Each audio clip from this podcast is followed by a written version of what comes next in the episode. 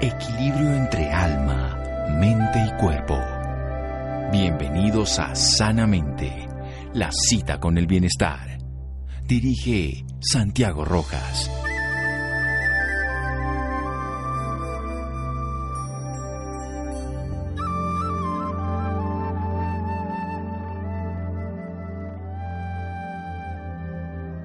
Siempre parece imposible hasta que se hace. Nelson Mandela. Buenas noches, estamos en Sanamente de Caracol Radio, su programa de salud. Un tema muy importante en este mes, el mes de la infertilidad, el mes de la fertilidad. Veámoslo desde cualquiera de los dos lados. Hay un problema muy grande en nuestra condición humana. Es fácil o no poder generar embarazo. Hay tratamientos, se pueden revertir todos los casos. ¿Cuál es la diferencia entre la infertilidad y la esterilidad? ¿Se puede tratar? ¿Qué se puede hacer? Bien, pues todo eso es lo que vamos a hablar con un especialista hoy sobre el tema, el doctor José Ignacio Madero. Él es médico especialista en obstetricia y ginecología, especialista en biología de la reproducción humana, especialización y maestría en bioética también. Es director de la clínica Eugin de Colombia, ha sido presidente de la Asociación Colombiana de Fertilidad y Esterilidad, ACFES, en el periodo del 96 al 98 ha sido presidente de la Asociación Bogotana de Obstetricia y, Ginecología que es ASBOC, y secretario general de la Federación Colombiana de Sociedades de Obstetricia y Ginecología, FECOLSOC, y es miembro del Comité Científico del IFFS, International Federation Fertility Society, que estuvo desde 2001 hasta el 2004 y del Comité Ejecutivo del periodo 2004. Todo un maestro en este arte porque precisamente es docente universitario de programas de pregrado y posgrado en relaciones del tema de fertilidad en universidades nacionales e internacionales. Doctor José Ignacio Madero, es un gusto y un honor tenerlo por aquí. Buenas noches. Eh, buenas noches, Santiago, y un saludo muy especial a toda a todos los radioescuchas de tu programa Sanamente. Bueno, para hablar un poco de, de la reproducción, eh, creo que debemos empezar diciendo de que eh, antes había una disminución en las tasas, pero era definitivamente producida por eh, la, época, principalmente por las enfermedades y por las guerras que, que había.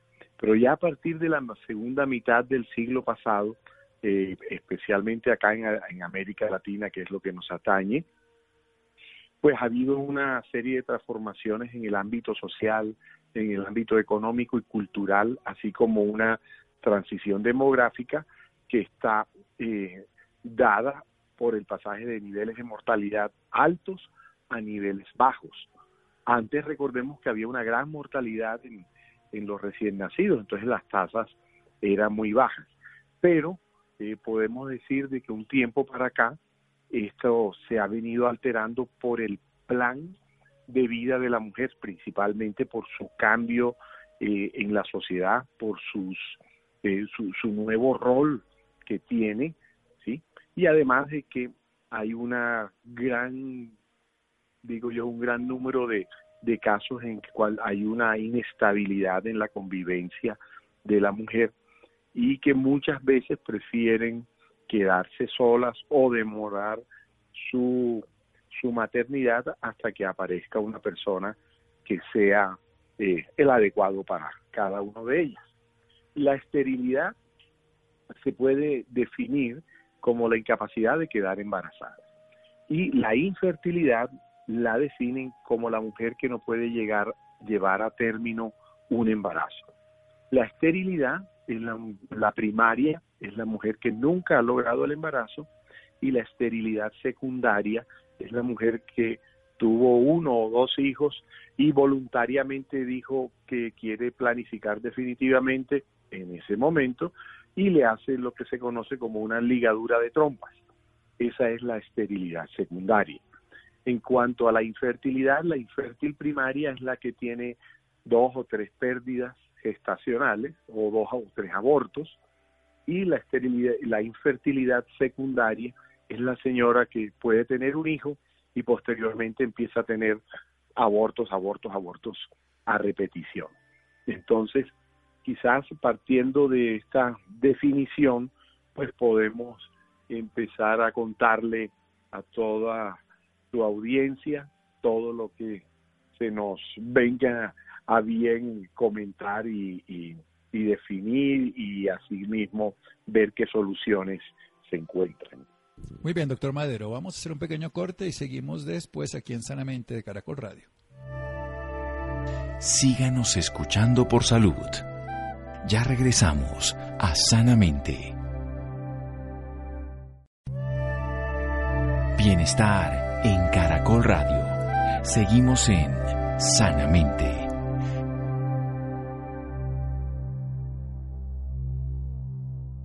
Seguimos en Sanamente de Caracol Radio. Doctor José Ignacio Madero, nuestro invitado esta noche, es médico ginecobstetra, ha sido miembro de muchas sociedades científicas, docente universitario y el líder del proceso de, facultar a las personas para tener una fertilidad de manera adecuada. No está diferenciando esterilidad, que es la incapacidad de concebir, de embarazarse, que puede ser primaria cuando nunca lo ha logrado, secundaria como puede ser ya de un proceso de decisión cuando una mujer hace una ligadura de trompas, por ejemplo. Y la infertilidad, que también puede ser primaria, que es la imposibilidad de llegar a feliz término de un embarazo, como podría ser en el caso de una mujer que ha abortado varias veces, y secundaria cuando ya pudo haber tenido un hijo, pero después vuelve a tener tener abortos y no queda embarazada. El cambio de la mortalidad en América Latina en los niños, el cambio socioeconómico y el rol de la mujer, la inestabilidad en la relación ha modificado ese patrón de fertilidad en muchos casos. Bueno, doctor Madero, ¿por qué hay eh, ¿Por qué una mujer puede llegar a ser infértil? ¿Cuáles son las causas, digámoslo, primarias en este caso? Bueno, eh, dentro de las causas eh, de infertilidad, en este momento podría decirle que una de las más frecuentes es la edad de la mujer. La mujer está llegando a consultar un poco más tarde de lo normal. Empiezan viendo a su ginecólogo y allí eh, pasan un tiempo, luego son remitidas a los centros de reproducción y nosotros le podemos decir a, la, a la audiencia de que una gran mayoría de las pacientes que estamos viendo son mayores de 35 años de edad y que tenemos otro grupo bastante importante que es el 30%, son mujeres que ya tienen 40 o más años de edad. Entonces son mujeres que tienen una disminución de su capacidad reproductiva, la cual va a estar dada porque la función del ovario se encuentra disminuida porque ya no produce o ya no tiene la misma cantidad de óvulos que tenía cuando tenía 20 o 30 años de edad. Asimismo, los óvulos de las mujeres a partir de los 37 años de edad se vuelve más frecuente el óvulo de mala calidad que da como consecuencia un embrión de mala calidad que al pasarlo al útero o si se embaraza de manera espontánea, él puede terminar en una pérdida gestacional porque viene desde el punto de vista del número de los cromosomas, viene, viene anormal. La otra causa que podemos decir que vemos con mucha frecuencia es la mujer que ha tenido el antecedente de infecciones, infecciones vaginales que se vuelven ascendentes y van a producir daño en las trompas. Estas infecciones principalmente la podemos ver por una por una bacteria que se llama la clamidia trachomatis. Otra de las causas que vemos con muchísima frecuencia es la endometriosis. Esta enfermedad, la endometriosis, es la presencia del tejido que normalmente se encuentra dentro del útero, que se llama el endometrio. Entonces, cuando está fuera de su sitio, puede producir unos implantes conduciendo a que aparezca esa enfermedad que se llama la endometriosis, que nosotros tenemos la posibilidad de hacer una etapificación cuando hacemos una laparoscopia. Siempre que se hace una laparoscopia, se debe decirle a la paciente si encontramos endometriosis, debemos decirle si es mínima, leve, moderada y severa, ya que con base en ese resultado vamos a tener la posibilidad de proponerle un plan de tratamiento. Antes teníamos como prioridad el darle un tratamiento sintomático y dábamos unos tratamientos muy largos durante mucho tiempo. En este momento la propuesta que nosotros tenemos y que ya enviamos a publicación es de que debemos ser agresivos para preservar la fertilidad de esa paciente. Me explico. Estas son mujeres jóvenes que tienen la enfermedad, pero es una enfermedad que puede ser progresiva. Si yo la encuentro en una etapa leve en este momento, muy probablemente de aquí a cinco años vaya a tener implantes en los ovarios y esos implantes producen unos quistes eh, que se llaman endometriomas. Esos disminuyen la capacidad reproductiva de la mujer. Entonces, lo que nosotros proponemos es no hacer ningún procedimiento agresivo sobre el ovario y por el contrario, dar unos medicamentos, sacar los óvulos y guardarlos para poder así preservar la fertilidad de esta mujer joven para que en un futuro deban, podamos hacerle el tratamiento y utilicemos sus óvulos. Entonces, Doctor eh, sí. Hay una cosa entonces que usted está diciendo, los óvulos los podríamos sacar a una niña de 20 años, por decir algo, congelarlos, guardarlos e implantarlos a los 35, 40 y tienen la misma viabilidad y mejor, pues ya porque siguen siendo de 20 años, por decirlo de esa manera. Sí, es, lo que nosotros llamamos eh, eh, congelar la fertilidad de acuerdo a la edad de la mujer. Entonces nos están llegando muchas pacientes, muchas pacientes que son solas, que llegan a los 35 años de edad y dicen, me voy a hacer un doctorado y voy a estar cinco años por fuera, no puedo quedar embarazada. Y ese es el, clásico eh, caso en el cual nosotros inmediatamente le hacemos una inducción de ovulación y le guardamos la gran o la, pues sí, todos los óvulos que sirvan o que sean maduros.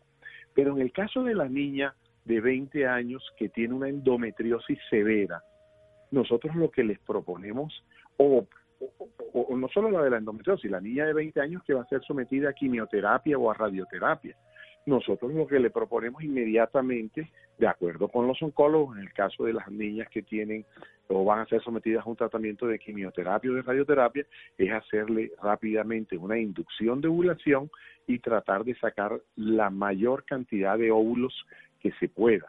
Porque muchas veces después de las quimioterapias, la mujer queda con una falla ovárica. Bien, eso queda perfecto porque entonces en este caso tenemos la posibilidad de que, lo conozco por la quimio y por la radioterapia, las mujeres podrían después no quedar embarazadas, pero ya teniendo su, ya específicamente sus óvulos, que son indispensables para la fertilidad propia, se pueda lograr. Pasemos al hecho fundamental. ¿Qué tan frecuente es la infertilidad masculina versus la femenina? Interesante pregunta. Y realmente es muy importante eh, el que la mujer y el hombre o la pareja sepa a sí mismo, eso siempre se lo digo yo cuando me toca dar las clases o cuando estoy participando en las en las charlas, en los congresos, yo les digo que el primer examen que se debe hacer es el espermograma, además de ser el más fácil de hacer. Y nos evitamos muchas veces que estas niñas llegan con un, con un legajador AZ lleno de resultados de exámenes y ahí les pregunta a uno, ¿dónde está el espermograma? Y no lo tenemos. Y aproximadamente 6 a 7 de cada 10 espermogramas en la clínica Eugene son anormales. O sea, tenemos una tasa de factor masculino idéntico a cualquiera de las causas de factor femenino.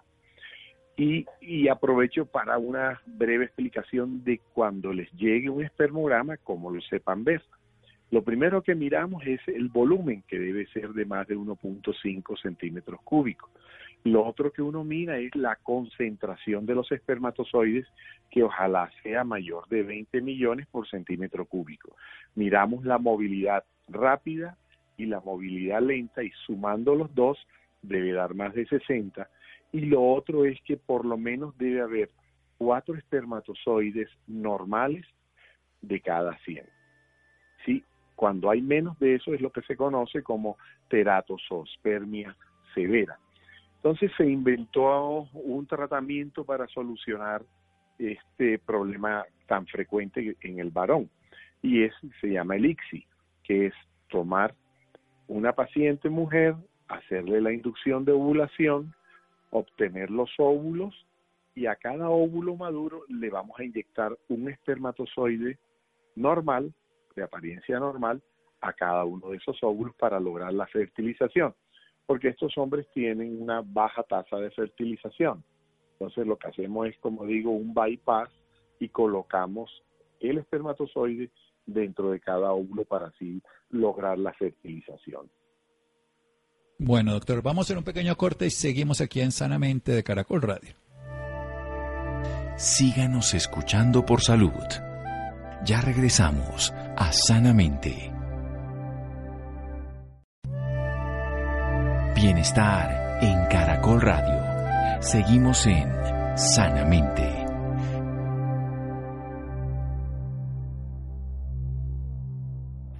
Seguimos en Sanamente de Caracol Radio. Todo en eminencia en el tema de la fertilidad. El doctor José Ignacio Madero nos acompaña esta noche. Nos está hablando que la primera causa de infertilidad es la edad. Y que, por supuesto, recordemos el periodo fértil hasta antes de los 50 tiene que ser. Y ya en este momento, 30% de las mujeres mayores de 40 años quieren tener un embarazo por condiciones de su cambio de estatus social, de su rol de vida.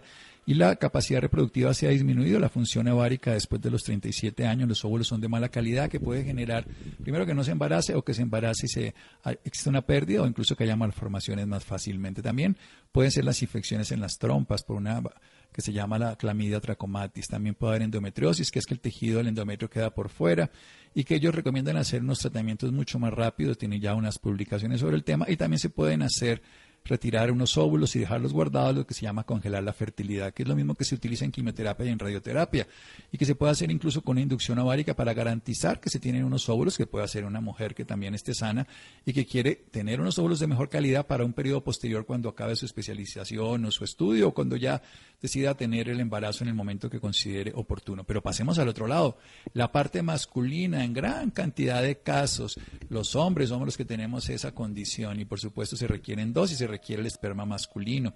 Se requiere que haya más de 20 millones, que más de 5 centímetros por cada centímetro cuadrado, que la movilidad lenta y rápida sea mayor del 60 y que por lo menos 4 de 100 estén adecuados. Ya con esa cantidad que obviamente en condiciones normales, me refiero a la relación sexual no directa, no habría embarazo, se podría hacer mediante un método de elixir que se va a garantizar entonces tomarlo mejor.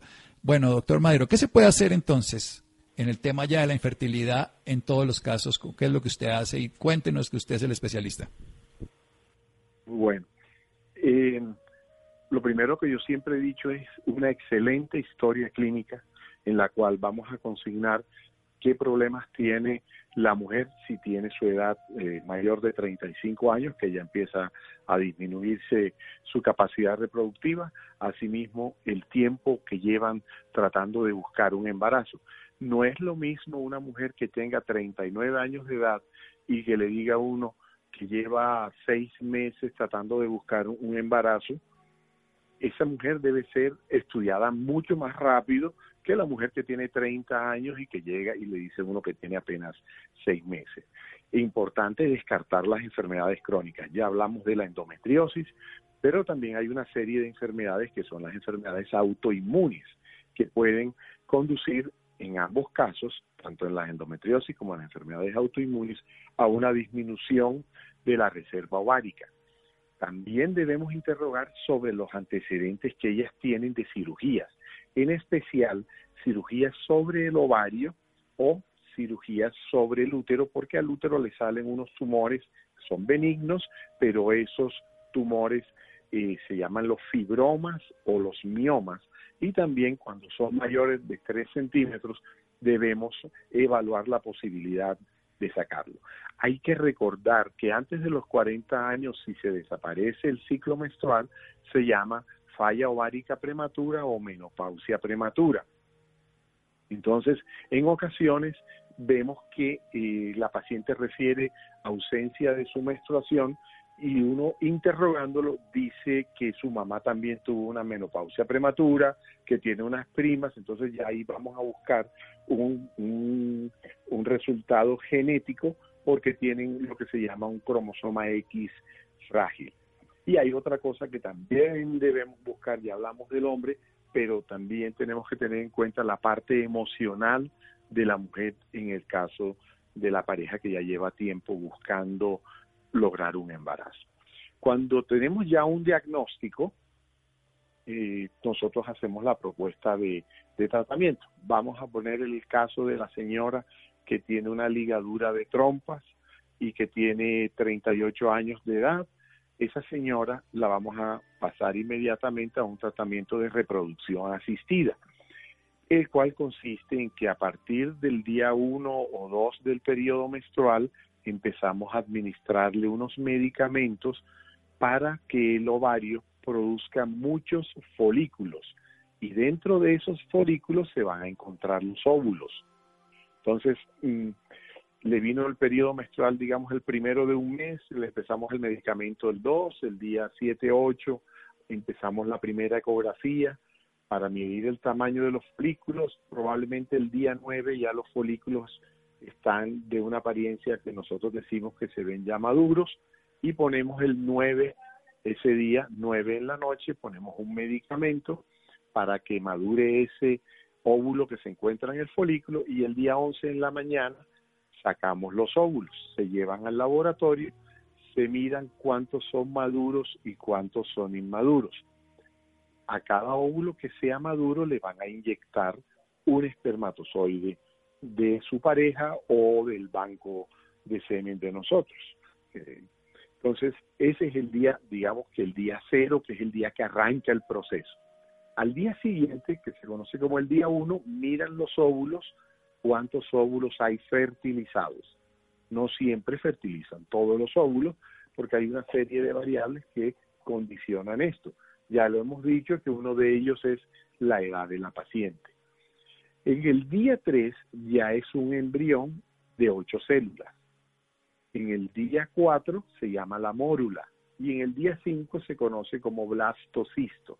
Nosotros estamos desde hace muchos años transfiriendo en día 5 porque obtenemos las mejores tasas de embarazo, que es realmente lo que una paciente quiere.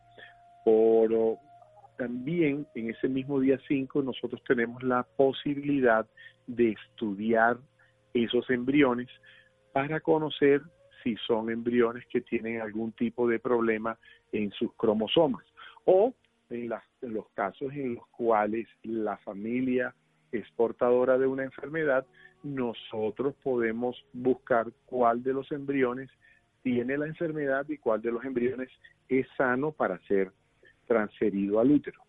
Las tasas de embarazo, que es algo que es muy importante de aclarar, van a depender de la edad de las pacientes.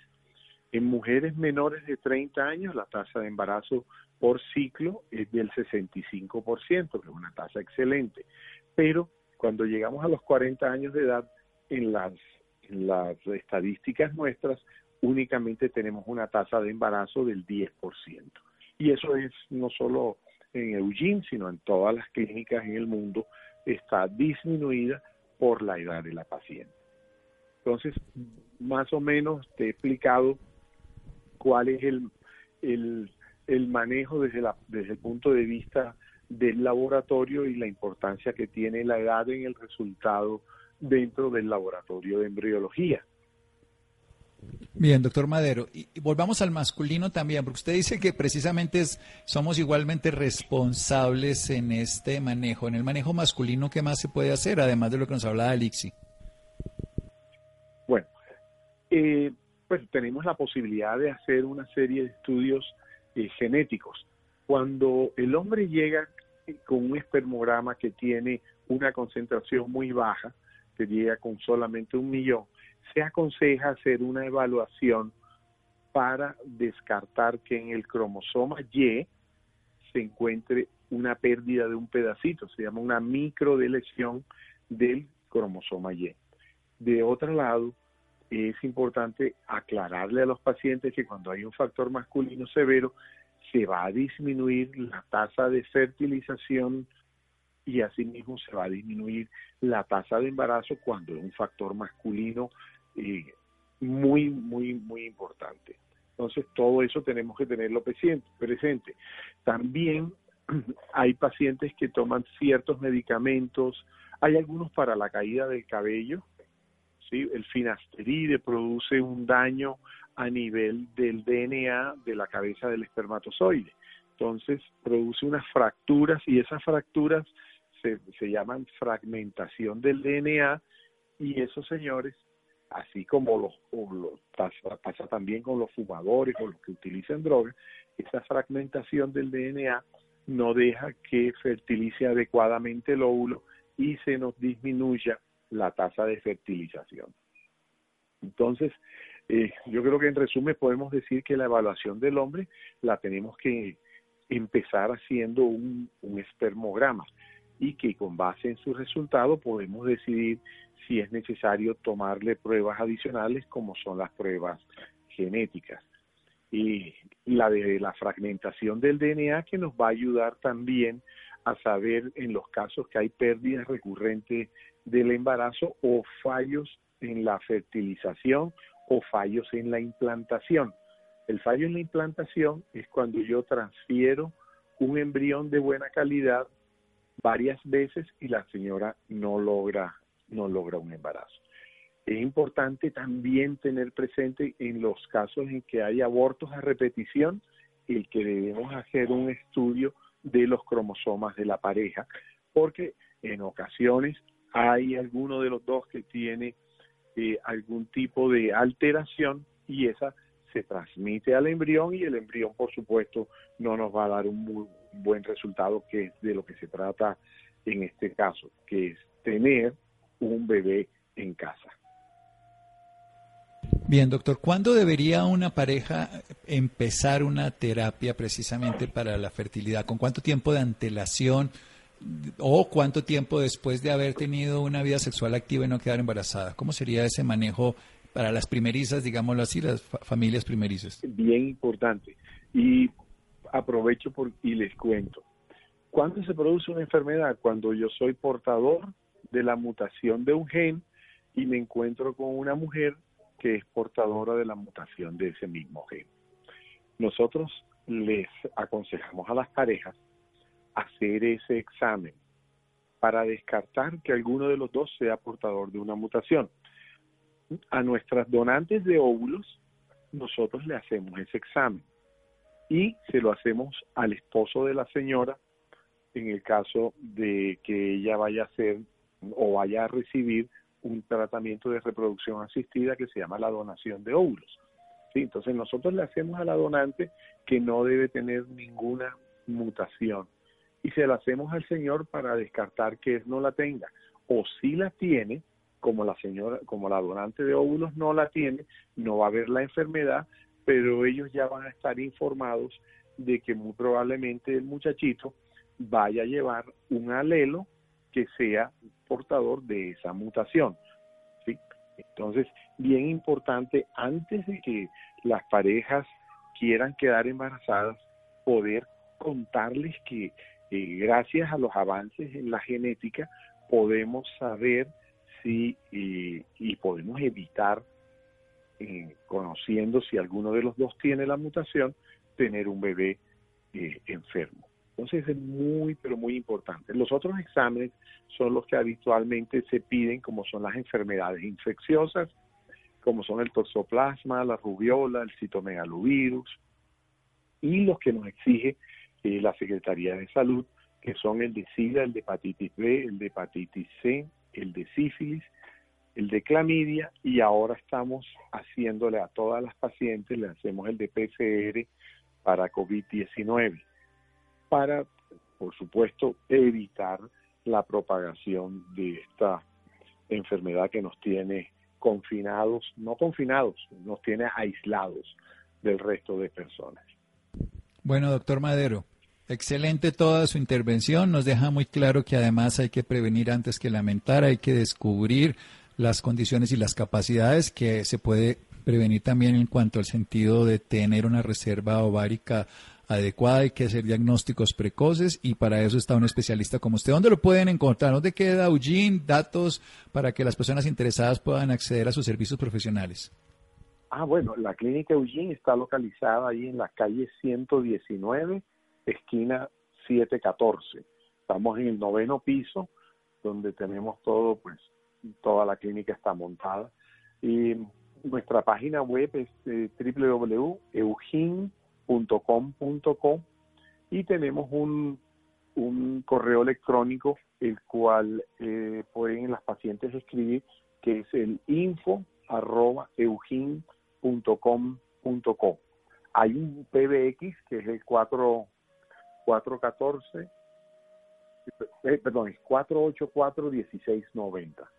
Siempre me, me acostumbré a los celulares, es 484-1690 y allí pues nos pueden encontrar a todo el equipo de trabajo. Somos tres especialistas en reproducción, tenemos unas embriólogas con maestría y que son las que manejan todo el laboratorio y bueno, y una gran cantidad de personas que nos acompañan para todo lo que es la atención a los pacientes.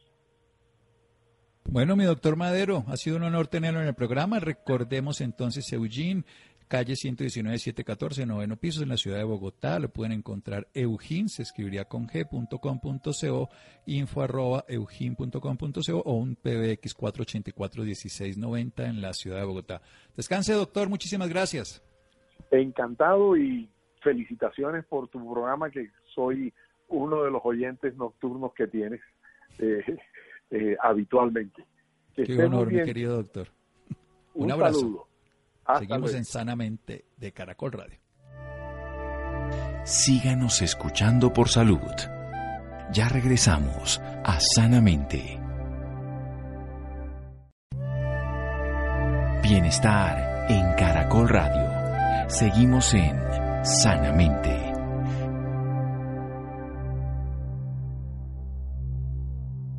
Seguimos en Sanamente de Caracol Radio. Nuestros escuchas podrían buscar al doctor José Ignacio Madero. Lo encuentran en eugin.com.co y un PBX 484-1690 de la ciudad de Bogotá. Bien, cambiando de tema. Cinco razones por las cuales se deben consumir lácteos en la nota de Laura. Laura, buenas noches. Hola, muy buenas noches Santiago para usted y para todas las personas que nos sintonizan a esta hora. Claro que sí Santiago, los alimentos lácteos han sido considerados vitales en la dieta de la población infantil, juvenil y adulta, al ser fuente de proteínas, calcio, vitaminas y minerales. En la noche de hoy está con nosotros Nelson Molano, él es gerente general de Pomar, quien señaló que junio es la fecha que merece ser recordada cada año debido a los valores nutricionales de los lácteos. Nelson Molano, muy buenas noches y bienvenido sanamente de Caracol Radio. Muchas gracias por la invitación, por permitirnos acá hablar del sector lácteo. Y como bien lo dices, cada junio se celebra el Día Mundial de la Leche desde hace 19 años y esto lo creó la Organización Mundial de la Salud para resaltar la importancia de la leche como un alimento básico en la dieta diaria. Bueno, Nelson, para comenzar, háblenos un poco de esta importancia, la importancia de los alimentos lácteos en nuestra vida. Pues yo creo que los lácteos nos han acompañado toda la vida y tienen mucha importancia eh, en la formación, sobre todo de los niños y jóvenes. De, es una muy buena fuente de proteína y calcio, esto ayuda mucho al desarrollo muscular y óseo de los niños eh, es una muy buena fuente de, vitamina A, vitamina B, vitamina C, eh, que ayudan también al crecimiento adecuado. Es un producto muy, pues somos mamíferos definitivamente, y es un producto que está presente en toda la dieta, con la gran ventaja es que los lácteos ya tienen mil formas. Hoy hay lácteos en la crema de leche, hoy hay lácteos en el queso, hoy hay lácteos en la leche que nos tomamos, en yogures, y se ha vuelto últimamente se está utilizando mucho para deportistas. Los deportistas están utilizando los lácteos como una fuente de proteína animal que les ayuda mucho en la recuperación después de hacer deporte. ¿Desde qué edad se puede comenzar a consumir estos lácteos? Pues la leche de vaca se recomienda pues después del año, año y medio. No, no se nos olvide que nacemos eh, consumiendo leche desde el primer día en que llegamos al mundo pero pues lógicamente la, leche de vaca tiene otros componentes diferentes que pero después del año, año y medio ya, ya, se recomienda. Todo depende mucho también de las especificaciones del pediatra. Hay niños que son demoran mucho más en aceptarla, pero normalmente esa es la edad. ¿Qué cantidad de leche y productos lácteos se recomienda consumir diariamente? Pues mira, nosotros estamos en una campaña entre Asoleche y la industria y el ministerio promoviendo que se consuma leche cinco veces al día. Como te decía, consumir lácteos cinco veces al día, más que leche, hablemos de lácteos, pues lo puedes consumir al ayuno con un queso, o luego con un yogur, más adelante con una crema de leche en tu día, en una receta que hagas, luego en un postre. Entonces, nosotros estamos recomendando un consumo de, de cinco veces al día yo creo que al final eso es un tema muy, muy, muy personal. Hay algunas personas que les gusta mucho más la leche, otras menos. algunos no les gusta la leche, pero para eso tener, porque son intolerantes, pero para eso existen hoy soluciones como la leche deslactosada. Eh, a algunos les gusta más el queso. Entonces la leche nos acompaña todo el día. desde la industria y desde el Ministerio de Agricultura recomendamos que sean cinco veces al día. Bueno, usted nos iba a hablar de las cinco razones por las cuales todas las personas deben consumir leche. Háblele de esto a nuestros oyentes. Todas las personas deben consumir leche, sí. Yo creo que está presente en toda la... Como te decía, para los niños es absolutamente primordial. Incluso tú lo ves en los refrigerios que el, gobierno da siempre hay un lácteo, sea un cumis, sea un yogur. Para las personas adultas también, por lo, porque es muy buena fuente de calcio. Lógicamente ayuda con el, todo, todo el tema de, de formación y fortalecimiento de los huesos. Eh, se dice que la leche ayuda mucho con el tema de, del sobrepeso, con un consumo adecuado de leche ayuda a, mantener un, un peso adecuado. Y como te decía, ya la leche nos acompaña en cualquier etapa. Ya tenemos leche con cero grasa, que también pueden ayudar para las personas que no, que, no quieren que no quieren la grasa de los lácteos, pero si quieren el lácteo y todas las vitaminas y proteínas de los lácteos. Hay leches deslactosadas para las personas que no lo pueden consumir porque son porque, no, porque les hace daño la lactosa de, la leche. Entonces es, un, es, un producto que nos acompaña en toda la vida. Y para finalizar, dele un consejo a nuestros oyentes, a todas las personas que nos están escuchando en este momento. No, mi consejo es que utilicen, los lácteos en todas sus recetas. De verdad que la leche es un excelente alimento, aparte que es una proteína animal muy económica. Hoy puedes conseguir una, un litro de leche en una tienda de barrio en 2.500 pesos, que es lo que te vale una bebida de un fresco. Sano. Eh, la leche gavillas como tal es un producto que dura mucho por el, empaque y porque es sometido a diferentes cambios de temperatura. Es una leche que no tiene químicos, que no tiene adiciones, por lo tanto es un producto natural. Aparte de eso, se mueve la economía del país. En Colombia más de 400.000 campesinos viven de, del sector lácteo y mueve la economía, ayuda en la alimentación, es económico, está disponible, tiene mil formas, están yogures, están quesos, está en todo, desde todas las formas posibles para garantizar que haya disponibilidad y fácil acceso. Eso le quería preguntar también. Yo mencioné anteriormente que junio es la fecha que debe ser más recordada. ¿A qué se debe esto? No, eso se debe a que, a, que, como te decía, la Organización Mundial de la Salud, entendiendo la importancia de los lácteos en la dieta diaria, quiso hacer el Día Mundial de la Leche y definió que iba a ser el primero de junio. Entonces, el primero de junio celebramos a nivel mundial el Día de la Leche. Es tan importante el producto que yo me atrevería a decir que es de los poquitos alimentos que tiene un Día Mundial declarado por la Organización Mundial de la Salud. Ahí está la importancia de este producto. No encuentras un Día Mundial de muchos otros alimentos. Bueno, ¿y dónde pueden encontrar más información sobre el tema las personas interesadas? Pues mire, en la página del POMAR tenemos un correo que se llama arroba nutricionistapomar.com.co y lógicamente en las diferentes páginas de las empresas lácteas. Todas las empresas lácteas tienen muy buena información sobre las ventajas de, de, consumir alimentos lácteos y la verdad es que la industria láctea en Colombia es una industria muy muy muy legal, muy eficiente, muy buena, que da productos de excelente calidad entonces no solamente es nuestra empresa, yo creo que somos todos los que sacamos adelante este negocio y la calidad de la leche colombiana es excelente. Bueno, Nelson Molano, muchísimas gracias por esta valiosa información y por acompañarnos esta noche en Sanamente de Caracol Radio. No, mil gracias a ti, muy querida y a todos tus clientes. Bueno, Laura, muchas gracias. Llegamos al final de Sanamente. Gracias, Juan José. Gracias, Iván, Ricardo Bedoya y Jessy Rodríguez. Quédense con una voz en el camino con Ley Martín. Caracol piensa en ti. Buenas noches.